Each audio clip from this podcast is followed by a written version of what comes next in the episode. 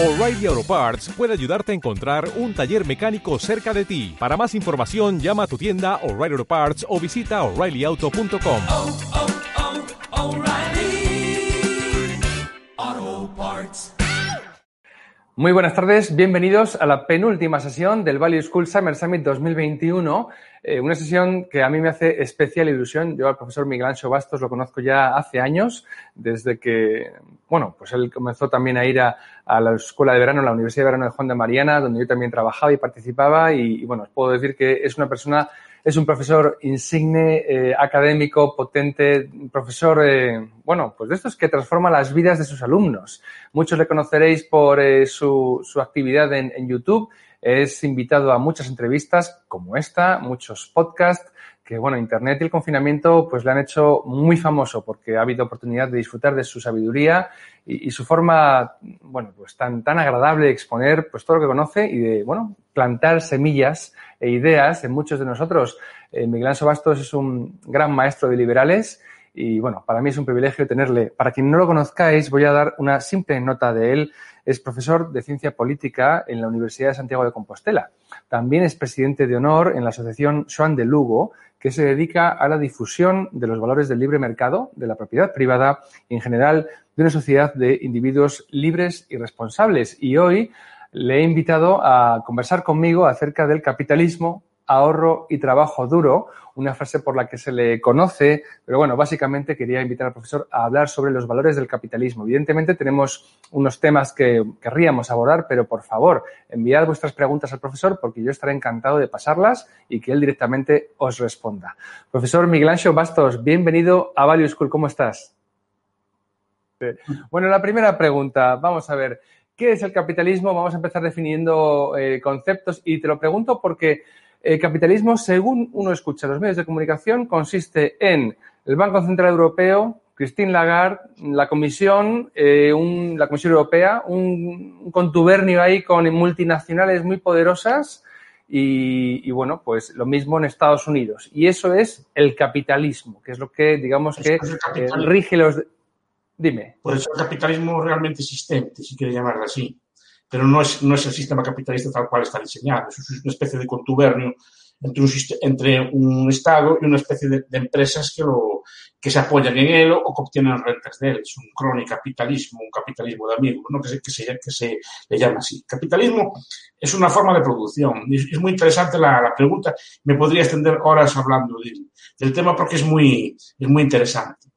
El capitalismo es un sistema de producción. Cuidado, tampoco hay que confundirlo con el libre mercado ni con el comercio. Porque mucha gente los confunde. Piensa que el, el libre mercado y el capitalismo es, lo mismo y no es exactamente lo mismo. Son cosas que se complementan. El libre comercio existió en muchas ocasiones en la historia. ¿no? Libre comercio o, o comercio muy elaborado lo hubo en China y con unos comerciantes fantásticos, por cierto.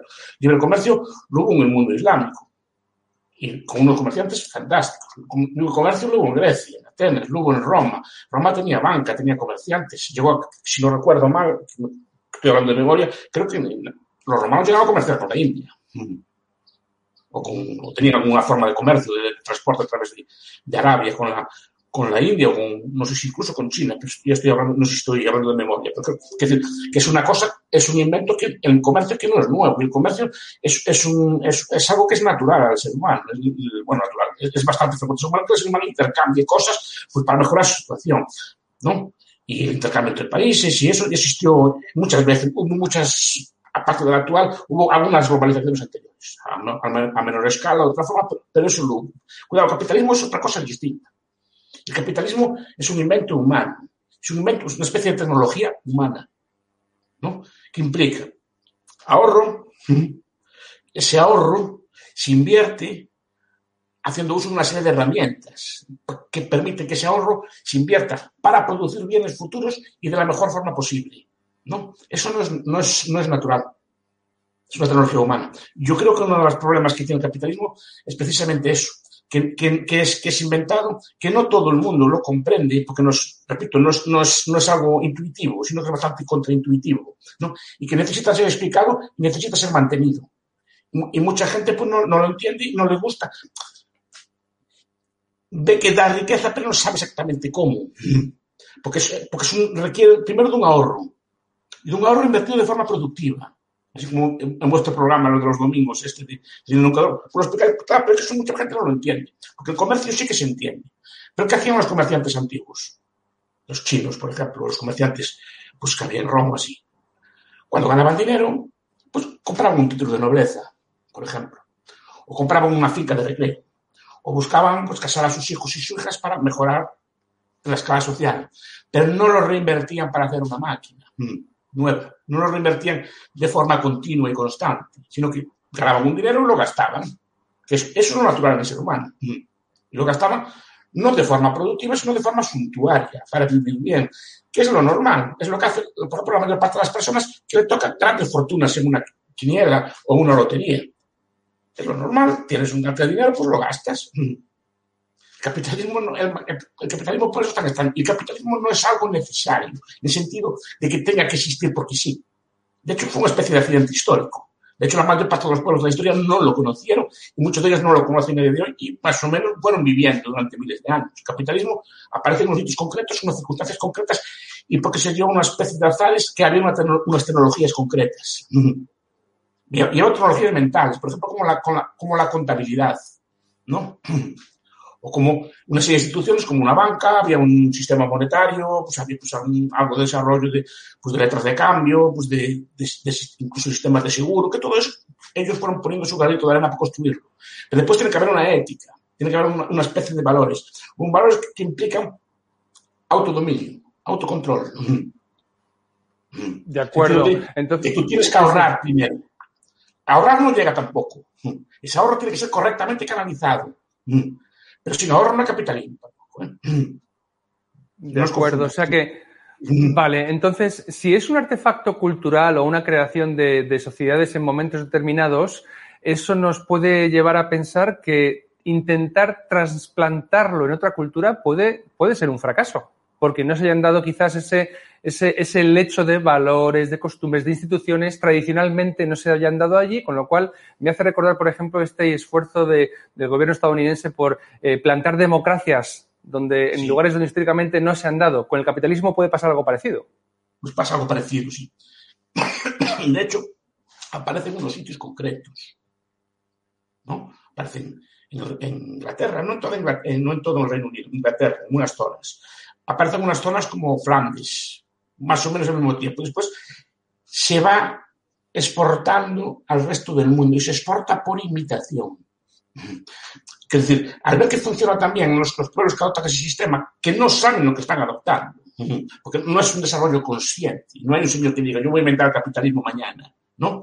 No es un desarrollo consciente, sino que ven que, que, más o menos los que hacen estas cosas van prosperando, los demás pueblos del mundo, los más próximos, culturalmente van imitando ese modelo. Pero claro, tiene que haber un, un como un suelo donde, donde plantarse. Por eso se, se implanta antes en otros sitios que en otras partes. Cuidado. Y no es implantado a nivel masivo. Es implantado, digamos, por, por, hay un grupo que que entiende el sistema, un grupo de personas, hay una cultura que sustenta ese sistema, pero la mayor parte de la población no lo entiende. Creo yo, por lo menos. No, no entiende el sistema, por eso despierta, de, despertó en su momento tanta oposición y sigue despertándola. Porque requiere, digamos, una forma de vida que, digamos, que no es considerada natural porque implica un autocontrol, implica un control del, del, del propio cuerpo, un control del, del, del deseo, digamos, ¿no? Pero, repito, lo lógico y lo natural es ganar dinero, gastarlo. No sé si es evolutivo eso, si fuimos criados así. Lo otro es un esfuerzo tremendo, por eso nace. Ahí los, los debates de Max Weber, Tawney o Fanfani o otros autores, ¿no? sobre por qué nace el capitalismo ¿eh? y, y los, los, orígenes religiosos o los orígenes culturales del, del, capitalismo, porque requiere de una ascesis, o sea, requiere de un sacrificio por parte de unas personas que ganan dinero y no lo gastan, por eso religiones tipo cuáqueros o así, que tienen prohibido el consumo. Todo lo que ganaban lo reinvertían. Pero claro, no es solo ahorrar, lo repito. Claro. Usted puede ahorrar dinero, puede ahorrar dinero ¿no? Y irse a una playa y pasar el día, muy legítimo. Legítimo, usted ganó dinero, lo, lo, ahorró y ahora lo gasta en vacaciones, lo gasta en una playa un día sin hacer nada, puede financiarlo. No, no hay nada de malo en eso. Lo raro es que usted gaste ese dinero en vez de en una playa en hacer una máquina. Ujú. Es, Porque está eh, en un pensamiento a largo plazo. Y eso no es fácil de ver. Desde luego. ¿Tú estarías de acuerdo en que, eh, bueno, pues no sé, la ética protestante eh, es, eh, favorece la aparición del capitalismo o no tiene tanto que ver con, la, con el protestantismo, sino que puede, también el catolicismo, por ejemplo, haya podido dar entornos culturales donde el capitalismo ha arraigado igualmente? Sí, o los confucianos, por ejemplo. También. También. Pero los- yo creo que son más capitalistas los pueblos católicos que los protestantes. Sí. Y de hecho, el nivel de vida los, los pueblos de Europa, si no son más ricos, no desmerecen a los protestantes para nada. Y solo hay que comparar, por ejemplo, las dos Alemanias, la protestante y la católica, ¿no? o la Suiza católica la protestante, o por ejemplo, las dos Irlandas. La católica y la protestante no desmerece para nada el capitalismo. Lo que requiere es un sistema de valores ¿no? que, digamos, que restrinja el consumo. Que no gastes todo, ahorra. Y, sobre todo que te, haga un ser, con, tienes que ser un ser continente, ¿no? Tienes que dominar un poco tus pasiones. De acuerdo. Y también supongo que ha- hará falta una estructura de eh, banca, es decir, lugares donde se pueda mm, acumular y guardar ese ahorro, intermediarios de crédito que lo vayan a canalizar a quien lo necesita. Te lo digo, por, por- profesor, porque aquí en, eh, en Value School tenemos un proyecto hermano, que es la Fundación Open Value, que trabaja en África y un problema importantísimo en países pobres de África es que eso no existe. Entonces, esa acumulación y ese traslado Claro, crédito del ahorro a quien lo necesita no se da, con lo cual no hay prosperidad. Ese sistema capitalista está, digamos, mm, capado desde el comienzo. Claro, ¿no? Es que tiene que haber todo, no solo el ahorro tampoco, como dije. No es solo el ahorro. El ahorro tiene que ser correctamente canalizado. Y esas instituciones en Europa no existían, pues legado del derecho romano, legado cultural de, de otros pueblos, de los árabes también, etcétera, pues hubo un legado de eh, cultural que, por ejemplo, nos, lleva pues que, que teníamos sistemas de seguro, que fue un invento medieval, pues había un sistema de, de contabilidad inventado por Luca Pacioli. Si no Luca. Pacioli, Sí, sí. Monje católico. Había sistemas de, pues, de, de comanditas, de seguros, etc. Y había cierta tolerancia con la usura, o sea, con el préstamo de interés, que es que el interés es un precio vital, porque es un precio que nos permite calcular inversiones a futuro. O sea, todo eso combinado en algunos sitios del mundo dio lugar a eso. Es, es que ese debate se dio en la historia económica, por ejemplo, con el debate de la, lo que se llama la gran divergencia, ¿no? Es porque Europa y China, que siempre estuvieron al mismo nivel, incluso muchas veces en, la historia, muchos, en muchos episodios de la historia siempre estuvo China un poco por delante de Europa, porque a partir del siglo XVI Europa, digamos, duplica o centuplica a China, porque China quedó estática y Europa empezó a, usar sistemas capitalistas. De hecho, hasta claro. tan tarde como el siglo XVIII o XVII y XVIII estaban empatados China y Europa a nivel de renta. Por eso lo dicen los historiadores, los Pomerans, por ejemplo, o Ander Guter Franco, otros autores, ¿no? Muy Entonces, interesante. Explicar este sistema. Este sistema solo se da aquí. Además, también existirían, entiendo yo, instituciones como, voy a enumerar unas cuantas, los contratos y el cumplimiento de los contratos. También existirían, por ejemplo, registros donde se, hay, se dé fe de que esa propiedad es de quien la, quien la ostenta y que puede hacer con ella lo que haga falta. Es decir, todo Mira, pues eso... Eso existía en China también, por ejemplo. Y los chinos tenían una ideología, por ejemplo, de libre cambio muy elaborada. Yo, yo, me gusta leer así libros chinos, así antiguos, pero poco que está traducido, y, y hay, había escuelas de libre comercio. De libre comercio, cuidado, no de capitalismo, de libre comercio. De acuerdo. La virtud del comercio y este tipo, este tipo de intercambios, la propiedad privada, ese tipo de cosas existían, existieron en muchos sitios. Lo que no existió es esta mentalidad de ahorrar y no gastar, incluso no gastar el beneficio. Uh -huh. De acuerdo. Y creo también en este, en este marco que estamos describiendo, evidentemente son sociedades donde todavía no hemos introducido al Estado. Entonces, una vez que existe un Estado, lo que debe haber sería un Estado no destructivo con el ahorro y la canalización del ahorro y por lo menos que deje jugar, que no interfiera demasiado. Y ahí entra la tesis de, por ejemplo, de, ¿cómo se llama? de Eric Jones o de Jan Baechler. ¿Por qué se dio en Europa? Porque en Europa no había un Estado, había 100 Estados. De acuerdo. Es decir, si un Estado reprimía el comercio, había otro que podía elaborarlo, por ejemplo, los Países Bajos, ¿no?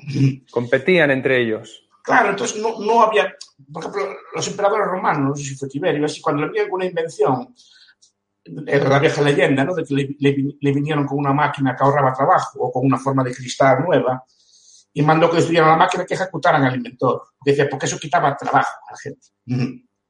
Pero cuidado, el emperador de Roma podía hacerlo y aplicarlo en toda Roma. Ujú. Y entonces nadie levantaba cabeza. Ujú. En cambio, en Europa no había un emperador de Europa que pudiera hacer eso. Entonces, si alguien inventaba una cosa que funcionara así, digamos que no había forma de ahogarla. Mm. Porque los estados, repito, los estados, los estados ni las religiones no son conscientes de esto, porque no hay una teoría previa a esto.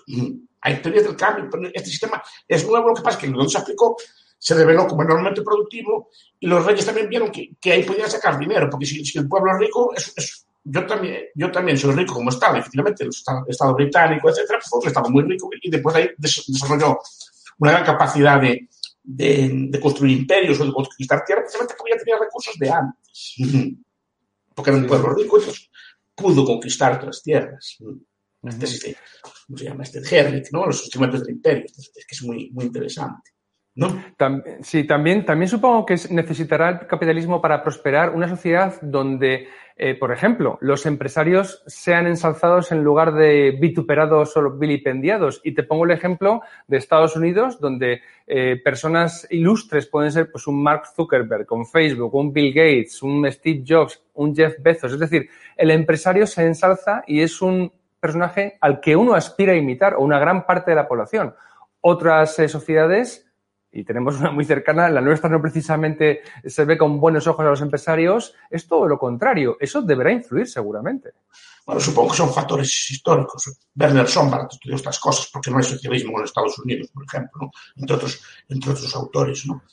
Pero, a ver, y tiene, los, los, los de aquí tienen cierta razón. A ver si me explico.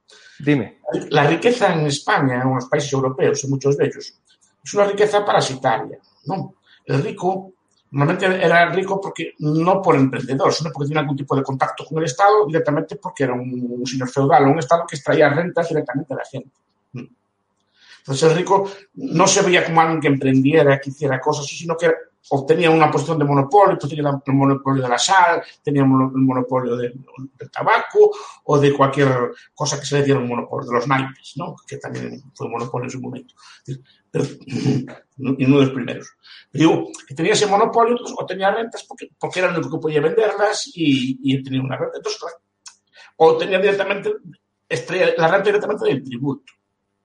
Claro, es, es, fácil ver que el rico, en la mentalidad colectiva, se ha visto como alguien que eh, obtiene sus rentas de, de, algún tipo de ecuación. Entonces, claro, no está bien visto. Y de hecho, sí que está bien visto por lo que decías al principio. Es decir, porque aún hay muchos empresarios que obtienen sus rentas de monopolios eh, que les da el Estado, incluso países como el nuestro. ¿no? Y es claro. muy difícil distinguir un empresario que obtiene sus rentas pues, de un monopolio, de una licencia, alguna patente que le da el Estado de, de, ser el único o que restringe la competencia, de un empresario normal que vende tomate frito, que vende ropa, que vende zapatos o que vende o tiene supermercados, por ejemplo, ¿no? Uh -huh. En el imaginario dice, si es rico algo haría. Porque, claro, porque es muy difícil, está muy encardinado en la, nuestra cultura. Y a veces, cuidado, es muy difícil distinguir uno de otro. Sí, sí. Yo, no todos los empresarios que hay en España obtienen sus rentas en el mercado libre. Desde Eso luego. Hay que decirlo también. Desde luego, desde luego. Empezando y, por la banca, por ejemplo. Empezando por la banca. Desde luego, es verdad. Y, y, también una idea que a mí me llama la atención últimamente, hay una especie como de refuerzo, se, se, ha revitalizado el ataque o la cuestion, el cuestionamiento de la propiedad privada.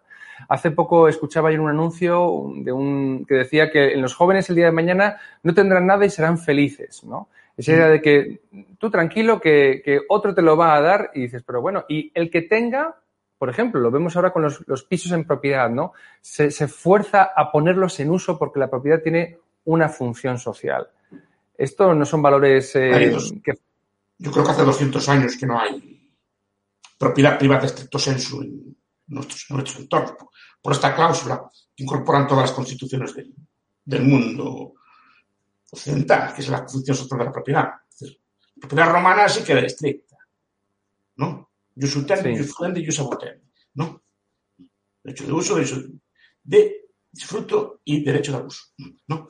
Hoy en día no. Usted tiene una propiedad, pues la pueden expropiar. Le pueden expropiar. Bien. La propiedad fijando el precio que, que fije la administración, porque es, es, interés social o porque sea, o privándolo de sus usos. Pues no le puede poner usted más alturas a una casa, no puede reformar su piso, incluso no puede pintarlo con lo que quiera usted, ¿no? Y, y después en su edificio no puede, no puede hacer cualquier cosa, sino que está tasado, ¿no? Las, las, cosas que puede hacer en su edificio, pues, por tanto, le privan de buena parte de los usos, como por ejemplo los, los restaurantes y cosas por el estilo, ¿no? Que, pues, pues le dicen que se puede fumar, no se puede fumar, tiene que guardar esta distancia, otro tipo de cosas así, ¿no? Mm. Pero el local no era mío, no, no es suyo. Yo le digo en su negocio cómo tiene que llevarlo usted. Mm. ¿No? Conectarlo. Va expropiando poco a poco, entonces no hace falta que lleguen estas leyes de emergencia que se discuten ahora, ¿no? Sí, claro, claro. Hacer. Claro, sí, sí. Te lo, te lo... Se, no lo quiera Dios, si se muere, claro. el Estado le toma rescate, le coge su propiedad y dice, le dice a sus herederos, si la queréis coger, tenéis que pagar. Un poco no es mía. Sí, sí, sí, sí, sí. Absolutamente.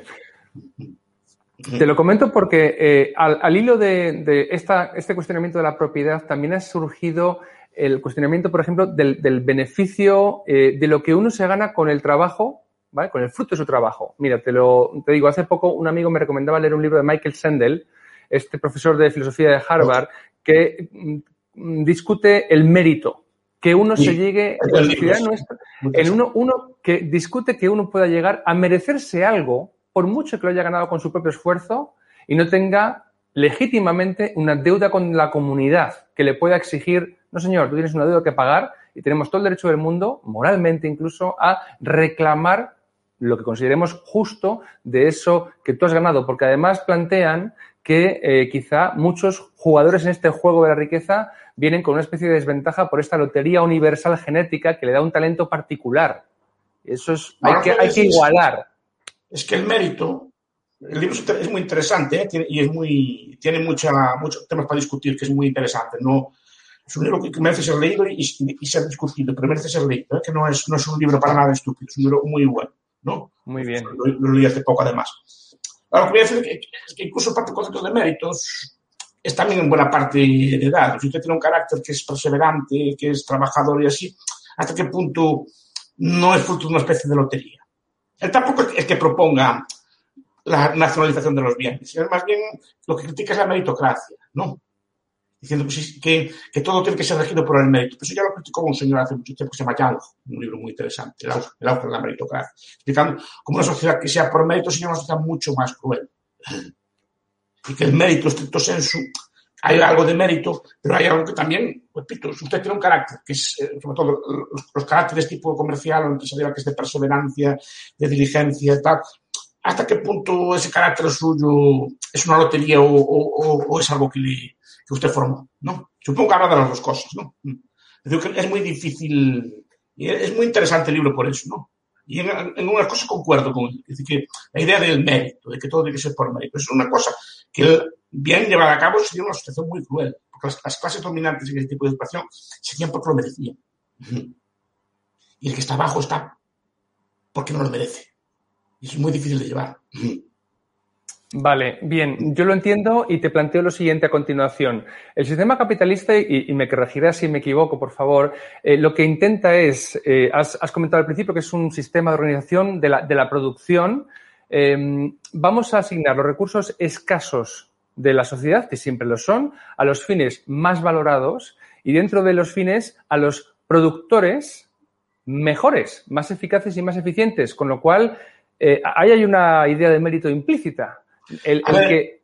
Sí, sí, no, está claro. El, el problema es, es, es, también determinar eh, si tu intuición, porque no, no, no, no remunera lo más eficiente necesariamente, remunera al que acierta las necesidades de, los, de las necesidades. Es decir, yo puedo ser muy eficiente muy bien. fabricando cintas de cassette, que por muy eficiente que sea, un claro. empresario menos eficiente, pero que fabrique pendrives, me va a ganar. Entonces es algo como intuitivo también. Aparte, aparte que tiene unas, tiene unas dotes también, pues de trabajo, de diligencia, de seriedad, de puntualidad, ¿no? Ese tipo de, de, de, de virtudes que se llaman burgueses, ¿no? Claro, te lo digo porque, Porque parece que es lo más lógico. Asignemos el recurso al mejor productor, al que produzca mejor a lo que más valoremos los demás. Y evidentemente ahí se produce esto que también achacan del darwinismo social o la destrucción creativa de la que hablaba Schumpeter. Y muchas personas críticas con el capitalismo lo tachan de injusto. No, no es injusto. Es que, es que la vida es el problema de la, de la justicia cósmica de, de la que habla Thomas Owen. ¿no? El mundo es justo a un mundo totalmente igual sería un mundo justo. No habría sanos y enfermos, por ejemplo. ¿No? Mm. ¿No? Entre, otras muchas cosas. Hay factores que son irreductibles. Digamos que este sistema, no sé si es justo o injusto en el sentido cósmico. Yo luego no lo veo injusto en el plano moral. Puede ser que conduzca a cosas. Pero digamos que está asignando los recursos a la, a la persona que mejor acierta, que mejor sabe producir lo que la gente demanda. Y es un proceso continuo efectivamente, un proceso en que hay, como hablaban antes las cintas de cassette, las cintas de cassette desaparecieron. O casi desaparecieron. Y fue culpa de alguien, no los consumidores. Igual que muchas redes sociales tienen su auge y desaparecen. ¿No? Pues algo semejante, pues no es injusto. Claro, pero crea ganadores y perdedores. es muy, productivo, muy productivo lo que estamos diciendo. Sí. Crea ganadores y perdedores Sí, a ver, perdedor en el sentido no es como una carrera que gana uno solo. Aquí podemos ganar más o menos todos y más o menos es lo que está pasando. Pasa unos ganan más que otros. Yo creo que lo bueno del sistema capitalista, yo por eso lo defiendo, porque es un sistema en que los pobres están mejor. Mira lo que estoy diciendo. No me preocupan especialmente, digamos, los, los ricos, pero es un sistema en el que, por lo menos las masas, la gente más pobre, pues va lentamente mejorando, que no, sería todo lo, rápido que desearía desarrollar, pero es un ecosistema económico que quitó a millones de personas del hambre. Porque también, como si alguien estudia historia económica, sabe que las masas, por ejemplo, de Carlos Cipolla, ¿no? la historia económica de la Europa medieval, o, cosas como vivía la gente antiguamente, ¿no? la, historia la historia económica de Europa. Bueno, pues la gente vivía miseramente, vivía muy poco tiempo, trabajaba casi todo el día, el 90%, si no recuerdo mal, era para comida, desde lo que ganaba. Y, el resto, pues vivía con, malamente con, con, poca ropa, casi sin calzado y con una vivienda con unas condiciones que, que consideraríamos indignas, ¿no? A todo el mundo. Entonces, el único sistema que yo conozco históricamente que consigo que millones de personas vivan a un nivel decente, aunque eran pobres, ¿no? Y los que están tratando de acabar con ellos, pero nunca conozco un sistema que haya acabado con tantos pobres como este. Ninguno. Muy bien, sí, sí. Por eso No, sí, sí, sí. los ricos, los ricos normalmente siempre se saben valer bien. Claro, claro, claro. Te voy a pasar una pregunta de Melvin. Dice, ¿no le parece, profesor, que para el capitalismo es importante la solidaridad? Es decir, no dejar atrás a nadie, que por avatares de la vida que no dependan de él no pueda trabajar duro ni progresar en la meritocracia.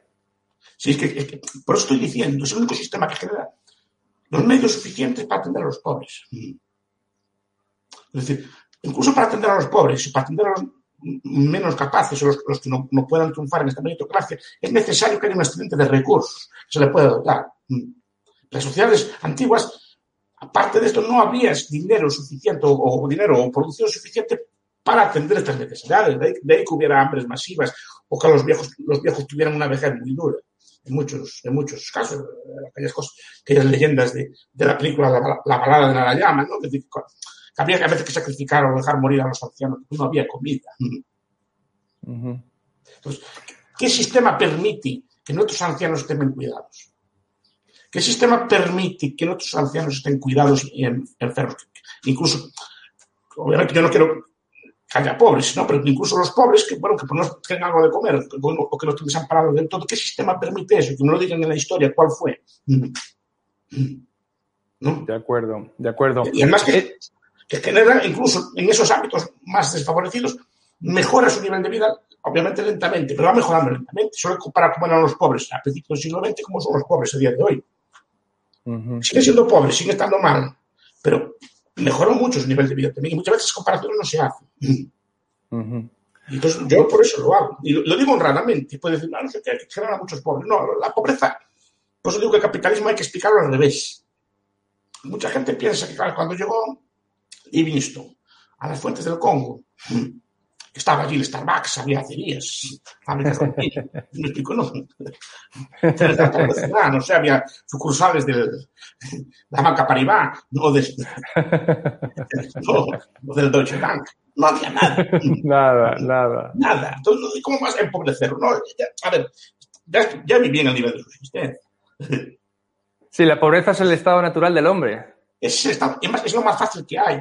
Mire, si quieres ser pobre, eh, con que echarse a la cama dos meses ya lo es. Mm. Sin hacer nada, ya lo es pobre, es facilísimo. Lo que hay que explicar entonces, lo que es complicado, es explicar la riqueza, y no solo la riqueza de unos cuantos, la riqueza a nivel de, de millones de personas o de, de- de casi conjunto de la población. No, eso es lo que hay que explicar. Mm. Y es muy Claro. difícil explicar. Por eso digo que, que es un evento único en la historia. ¿Qué pasa? Repito, que es, es muy antinatural. Requiere de un, de un- autocontrol y no, es, y, no, y no es fácil de comprender. Y después porque genera desigualdad y tampoco son fáciles de entender. Mm. De acuerdo. Pues, por eso muchas veces yo pienso que estamos condenados, porque no, no- yo entiendo que es, es una idea que es muy contraintuitiva y muy difícil de entender y que requiere unos sacrificios que no, que no, que buena parte de los seres humanos o no, o no quieren o no pueden o no saben cómo llevarlos a cabo. Y no es culpa de ellos también, es, es como a lo mejor como es la naturaleza humana. Mm. Mm. Una de las críticas más eh, actuales es que el capitalismo consigue lo que consigue a, fuerza de, de esquilmar los recursos, ¿no? Y de, causar prejuicios, por otro lado, externalidades, si queremos llamarlas así, así, a las sociedades donde operan las empresas, ¿no? Entonces se exige una responsabilidad corporativa, social corporativa, es decir, que devuelvan a la sociedad en forma de compensación parte de lo que han ganado para, bueno, pues ese saldo, saldar esa deuda. Eh, ¿Qué opina? A ver, yo creo que lo que mejora este tipo de cosas es el medio ambiente. Primero, los recursos no existen, los recursos se descubren. Decir, nosotros tenemos más recursos que nunca. Pues, Podemos explicar, decir, los indios caribes vivieron miles de años, miles de años encima de las mayores, de las mayores reservas probadas de petróleo del mundo. ¿Por qué no montaron la Shell? O Mm. fábricas de, de refino. Porque para ellos el petróleo no era un recurso, porque el petróleo solo es un recurso cuando puedes refinarlo. Igual que el viento, el agua, eh, las La luz mareas, solar, ahora- la luz Ahora solar. son recursos porque se pueden aprovechar y transformar, por ejemplo, en energía eléctrica. Pero antes no era un recurso, era un evento de la naturaleza. El carbón empezó a usarse de forma masiva en la Edad Media. Antes no se usaba el carbón, se usaba la leña. Y cuidado, deforestando. Los romanos, aún leí el libro hace poco de, de ecología del mundo antiguo, no me acuerdo ahora del autor, muy interesante, está en el Fondo de Cultura Económica. Los romanos deforestaban a base de bien. Deforestaban, quemaban a más, lo más fácil es quemar. ¿no? Y cortaban árboles y hacen de todo. Usted, si va por Castilla, ve ahí que hay muchas zonas des- des- desforestadas, pero eso, eso antes eran bosques, pero fueron cortados no en el capitalismo. ¿eh? Fueron Mm. cortados por reyes medievales, fueron usados como forma de defensa en guerras, en las guerras del- de la Edad Media, para, para crear un claro, para, para que no, hubieran, no pudieran esconderse los enemigos, o fueron usadas para construir barcos por las armadas imperiales. Pero, pero entre ellas la Armada Invencible, ¿no? Pero no fue el capitalismo que deforestó todo eso. Un capitalista, si es capitalista de verdad, si tiene un árbol, corta un árbol, pero planta dos. Primero, pa- para seguir manteniendo el valor de la finca. Uno por eso se le muere, ¿no? Tiene, un- tiene una previsión. Pero es decir, uno para seguir manteniendo, incluso a nivel, si ya utilizamos el erizo, sabe, porque el campesino que hace eso sabe que incluso puede pedir una hipoteca mayor si tiene arroz plantado que si no lo tiene. Pero eso ya requiere un cálculo. Antiguamente, claro, se cortaba, no, no había mecanismos de precios. Por ejemplo, nuestros antepasados, cuando mataban animales, no estocaban la carne. No tenían medios, básicamente. Pero tampoco a lo mejor tenían forma de calcular, de estocar la carne para que le dure un año. Eso requiere un- unos avances técnicos. Nosotros tenemos, como tenemos halcones de frío y cosas por el estilo, optimizamos incluso pues, el uso que hacemos de, de nuestro ganado y, y de todas nuestras plantas. Así, ¿no? Digamos que el antiguo no era precisamente más ecologista que nosotros, era, era bastante menos, precisamente porque no tenía estas herramientas y usaba lo más fácil. Porque el ser humano, por suerte, es bastante depredador, si lo dejan suelto. Por supuesto que sí. El capitalismo fue una domesticación. Sabe que tiene una, sabe que tiene unos bienes, unos recursos, esos recursos tienen que durar. Y pues ya, ya no los saca todo el petróleo toda la vez, no saca todos los bienes a la vez, sino que lo va estocando y lo va sacando según vaya mostrando los precios. Entonces, eso hace que los bienes duren más, que no solo eso, que está siempre inventando recursos nuevos. Y un pueblo pobre, a ver, yo como digo yo, yo llego a casa, le, doy al, al gas y, y se calienta el agua con, pues, con gas o con electricidad. Pero es que mis antepasados tienen que cortar árboles para cocinar. Sí. Yo no. Yo no. No. Entonces quiero decir que no. No, yo no porque no sea, sea mejor, sino porque disfruto de todas estas cosas modernas, que tampoco las inventé yo. En ese aspecto no tengo mérito ninguno. Me vi con un mundo más o menos ya encarrilado. Quiero decir que a la hora de la verdad no necesariamente consumo yo más recursos que una persona antigua. ¿no? Entonces, capitalismo en ese aspecto modera el consumo de, de, de recursos, no, no, es, no destroza los recursos. Los, los recursos los destrozaban muchas veces nuestros antepasados. Mira, creo que fue en Genghis Khan, cuando los turcos, no sé si fue, creo que fue en Genghis Khan, cuando los, los mongoles entraron en Bagdad, pisaban el suelo y salía petróleo. De tanto petróleo que había. ¿Saben cómo se divertían? ¿Cómo? Trataban fuego. Para divertirse. Para mirarlo, era un espectáculo. Para que les vaya el petróleo a los, a los mongoles. Claro, para nada. Para nada, para nada. todo lo quemaban. Para nada. Eso no, no, es, no, es, nuestro. Te, mira, te voy a pasar una, una, pregunta de Victoria que te pregunta por qué en momentos de crisis siempre se suele apostar por el intervencionismo estatal, que es la antítesis de una economía liberal. Por ejemplo, tras el crack del 29. Eso es nuevo también. ¿eh? Antes del crack del 29 hubo el crack del 19 del 20 y no se intervino. Y na nadie habla del crack del 20 porque duró seis meses. Fue mucho más duro, incluso que el, el crack derivado de la, de la, expansión crediticia al financiar la Primera Guerra Mundial. ¿no? En Estados Unidos el crack fue mucho más duro, fue unas caídas de la producción más brutas y más, más grandes que, la, que las que hubo en el mercado. ¿Qué pasa? Que no se intervino y el mercado se recuperó rápido. Fue muy duro, pero duró, duró unos, no, no, llegó a durar un año. ¿Qué pasa? La Segunda Guerra Mundial hubo un cambio ideológico, hubo un cambio de que había que intervenir, que había que hacer algo, que el gobierno tiene la capacidad de hacer algo. Empezamos con Roosevelt, sus medidas se inventó antes que Keynes, pero bueno, ya estaba allí latente la idea de la expansión, de, de, de la intervención. Claro, entonces una crisis que normalmente solucionaría un año duró casi ¿no? Pero la idea está ahí, el, Estado quiere un aura de omnipotencia. El aura de omnipotencia, entre otros factores, se debe al, al monopolio de la emisión de dinero. Mm. Cuando otras personas somos bulionistas, en el sentido de que pensamos que la riqueza es dinero, la gente piensa que si metes dinero al mercado, que eso calma las aguas y sí, calma todo. Pero por desgracia, ojalá unos trozos de papel o unas cajas de piedras de color amarillo, pues tuvieran el poder de crear riqueza. Entonces, ponerle un cero más a cada billete, ya seríamos 10 veces más ricos.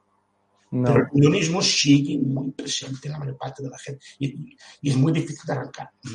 Bulionismo o para ser exquisitos, crisohedonismo. ¿eh?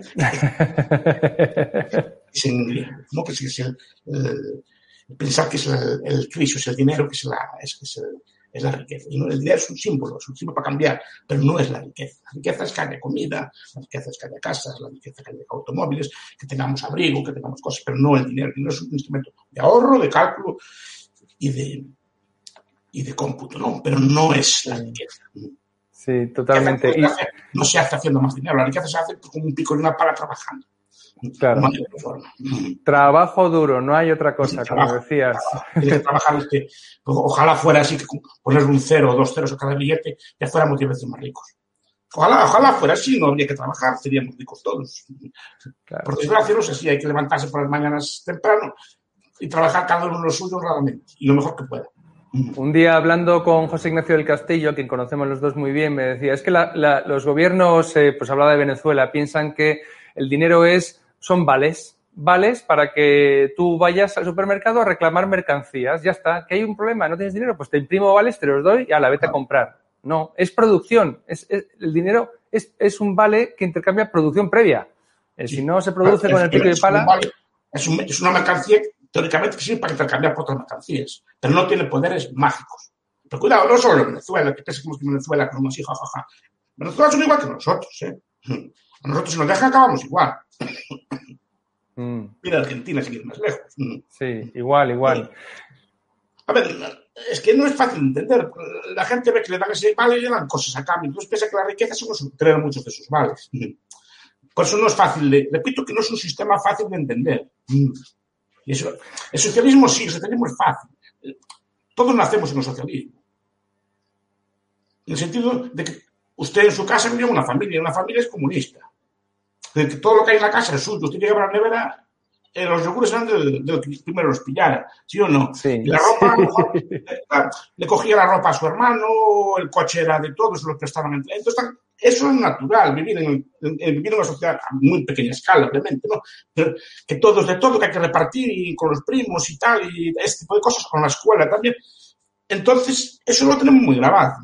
Que, que es bueno que reparta, que uno no tenga más que otro, que tenemos que ayudar, es cosas de ese estilo, ¿no? El problema es extrapolarlo a una sociedad mucho más grande, ¿no?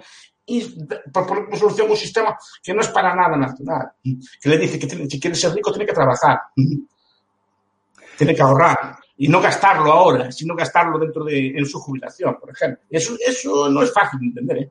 Claro. Sin embargo, los frutos de ese sistema, y hablo, Internet que está posibilitando que estemos hablando ahora mismo, la calefacción, el gas para calentarse, que has mencionado en un ejemplo anterior, la energía limpia de las placas solares, los automóviles, nos rodean todos los maravillosos frutos del sistema capitalista y, sin embargo, vemos que el odio, la aversión, el, la- la- el regreso a, un tribalismo de, no sé, de manifestación en la no lo sé, de- es que no sé cómo expresarlo, pero la pregunta que nos hace un oyente dice, ¿por qué cree que el capitalismo no goza de simpatía en nuestra soci- sociedad? Eh, y sobre todo la pregunta Porque también no- sería, ¿cómo revertirlo? ¿Cómo intentar que la No gente aprecie... culpa nuestra, culpa nuestra. Si no sabemos comunicar, es culpa nuestra. Hay que empezar asumiendo las culpas, ¿no? Claro. Bueno, tampoco son- a lo mejor no somos muy los mejores comunicadores o lo que sea, pero es culpa nuestra, no es culpa de nadie más.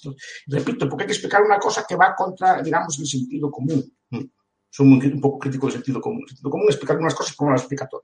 Porque la mayor parte del conocimiento económico es contraintuitivo. Entonces, claro, está explicando, primero, la mayor parte de las personas mm, ve la riqueza como dada. O sea, no vio el proceso.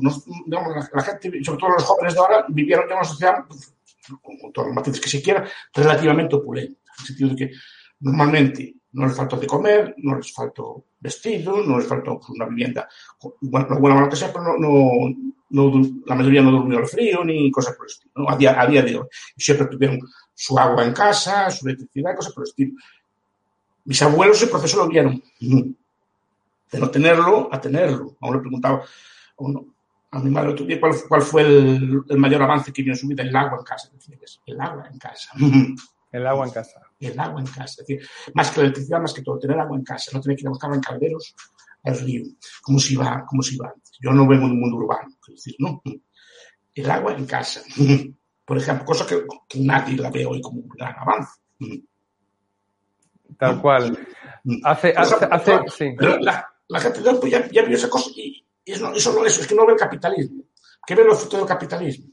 La, la parte más negra, es el consumismo. Mm. Eso se ve, eso se ve y se denuncia mucho, sí. Pero es que el capitalismo no, el capitalismo no es culpable del consumismo. El consumismo es lo más anticapitalista que existe. ¿Por qué? Porque nos lleva a una, a una visión a corto plazo, a una visión del consumo del placer que es anticapitalista. El capitalista es sacrificar, sacrificar el consumo a corto plazo para el futuro y no consumir todo lo que se tiene, sino ahorrar una parte para algo futuro mm, y reinvertir, cor- correctamente reinvertir a través de bolsas, bancos, fondos de inversión o lo que sea. Pero primero hay que ahorrar. Pero la gente que y cuando la gente, muchas personas, no la gente, ¿no? Muchas personas jóvenes como no, no tienen que tener necesariamente estudios de economía porque son estudios específicos. Además, a veces lo que tienen estudios de economía o son peores, ¿no? Depende del tipo de, de economía que hayan estudiado, ¿no? Pero bueno, eso ya es una cuestión discutible. Lo que ven es, el capitalismo ven así influencers con caniches rosas, como digo yo, encerrados. ¿no? Gastando dinero, despilfarrando dinero en bañarse en champán, por ejemplo, ¿no? Como También, actores sí, sí. Pues, me acuerdo de un actor, que unos cantantes que vinieron a, Vigo una vez, ¿no? Y uno de sus caprichos fue como que llenara la bañera de champán. Pues, Sí. ¿No? De estos actores famosos. extravagantes. Que supongo, claro, lo que ven el capitalismo piensan en eso. Pero No, no es eso. en Samuel Smiles, que era un victoriano, que entre otras cosas, pues ahorrando, trabajando, creando su fábrica, no consumiendo siempre con la misma, con el mismo abrigo, Ropa, sí. sin ropa. Como este libro que, que muchas veces no se difunde, que se llama El millonario de la puerta de al lado, ¿no? Fantástico libro, lo hemos presentado aquí con Domingo Soriano en Value School, muy bueno. Por eso, ¿y qué, y qué dice ese libro? Que los millonarios normalmente viven de forma austera y los ricos, yo siempre pongo el ejemplo, Amancio Ortega siempre comía el menú del obrero con sus trabajadores. Siempre una fortuna enorme él comía todos los días allí, no, ten- no tenía aspiración ni, ni- ni- y de hecho, una fortuna tan grande en Galicia no, no se nota, no es en el sentido de que no es espectacular, no es como un jeque árabe, que un Rolls de oro, una cosa así por el estilo, no. Cosas, casas. No, pero por lo que sé yo, hablando de grandes fortunas. Creo que su hija tenía un Megane, una cosa así, una cosa así muy normal, ¿no? No muy, muy poco y vesti- vistiendo ropa de empresa y de la ropa de su propia casa. de que no, es una mentalidad. Esa mentalidad mucha gente no la entiende. La gente dice, tengo esa fortuna, ya la voy a gastar, la voy a quemar. Esa contención es lo que nos, que nos ha tocado. Lo que vemos al revés, a las hijas o los hijos de los capitalistas. Sí, claro.